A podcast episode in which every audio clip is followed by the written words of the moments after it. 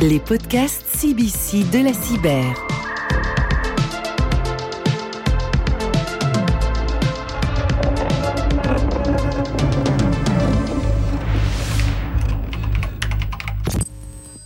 Comme n'importe quel secteur d'activité, celui de la santé a opéré depuis quelques années déjà sa transformation numérique.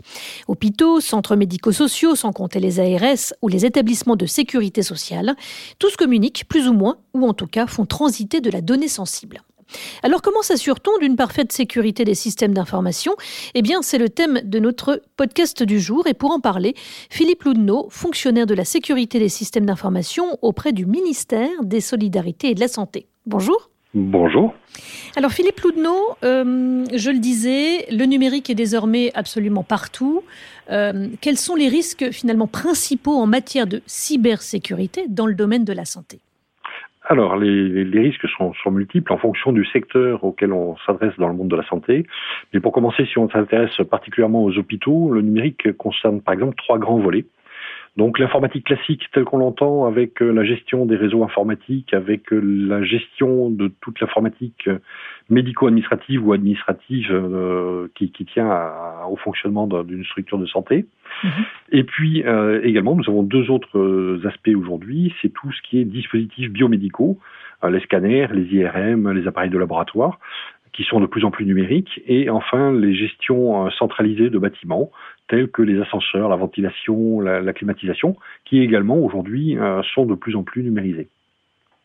Donc euh, plus on rajoute de dispositifs, je dirais, dans, une structure, plus on élargit potentiellement la surface d'attaque, et donc plus il convient de prendre ce risque numérique euh, vraiment au sérieux, ce n'est plus un non-sujet.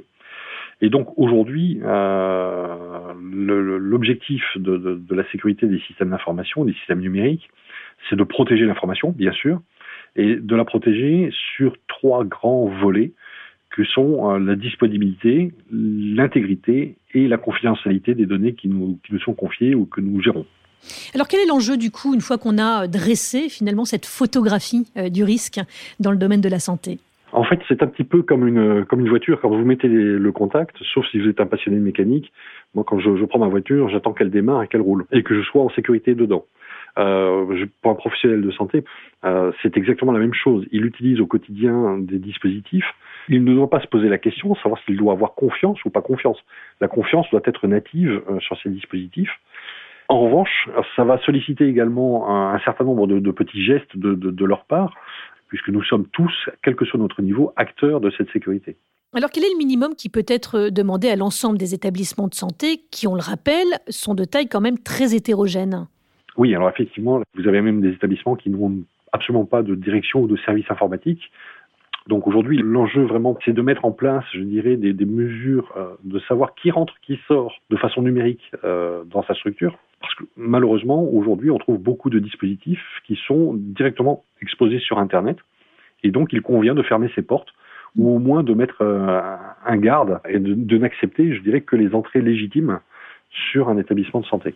Philippe Loudneau, quel rôle le ministère joue dans ce contexte? Alors, le rôle du ministère, euh, ce n'est bien sûr pas de faire à la place des établissements.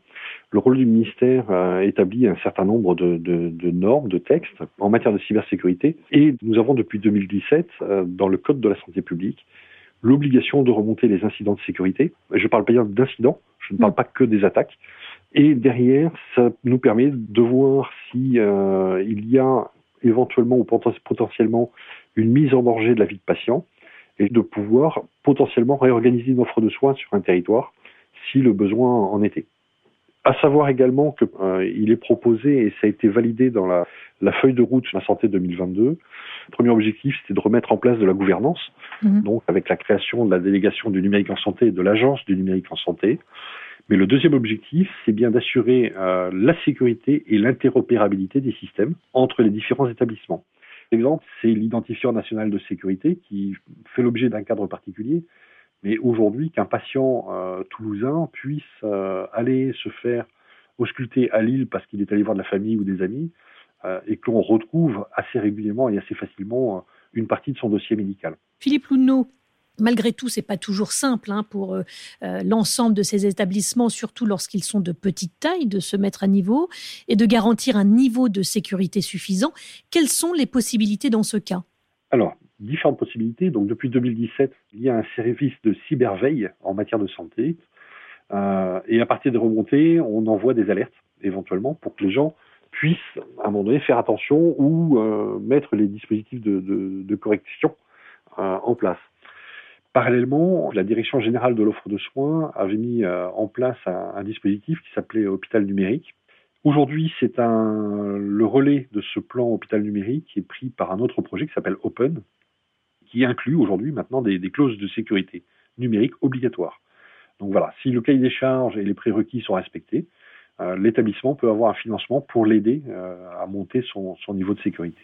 Merci beaucoup Philippe Loudneau pour euh, cet éclairage sur les enjeux de sécurité dans le domaine de la santé. Euh, vous souhaitez découvrir d'autres témoignages, d'autres expertises Eh bien, je vous invite à écouter l'ensemble de la série des podcasts CBC de la cyber.